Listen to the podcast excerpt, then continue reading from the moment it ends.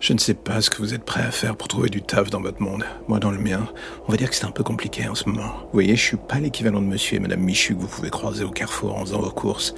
Moi, je vis dans ce petit pays qu'on nomme l'imaginaire, l'imagination. Et mon souci, c'est que je suis spécialisé dans les rôles un peu bizarres. Oui, je suis un acteur. Un acteur de vos cauchemars. Je suis un intermittent du cauchemar, en fait. Le lundi, je poursuis les femmes en hurlant avec un couteau. Le mardi, je martyrise les enfants et j'en passe.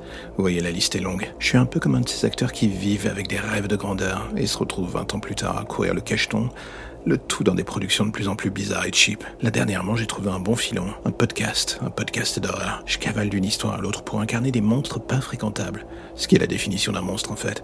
Je m'amuse à enfiler la casquette comptant et je me glisse dans les pantoufles de ces personnages. Le hic, c'est que j'aimerais bien parfois avoir mon mot à dire sur ce que me propose l'auteur. Mais ça, c'est une autre histoire. Et là, ça voudrait dire que je pourrais enfin entrer dans ce petit moment où on peut se permettre de dévier du script d'offrir au réalisateur une sorte de vision plus profonde de ce qui fait peur ou non. Mais bon, là encore, c'est compliqué. Mais pourtant, ces derniers temps, dans mon petit monde, il y a un bruit de couloir qui ne cesse de s'amplifier. On parle d'un auteur d'un podcast d'horreur qui visiblement a trouvé un moyen ou fait un pacte avec certaines personnes peu fréquentables pour que son imaginaire prenne vie d'une manière un peu plus frontale que dans les bases du contrat. Ce que l'on dit qu'à voix basse. Et que ce mec aussi a totalement perdu le contrôle comme la raison. Mais bon, faut bien gagner sa croûte. Et moi je ne suis que l'acteur principal de vos cauchemars.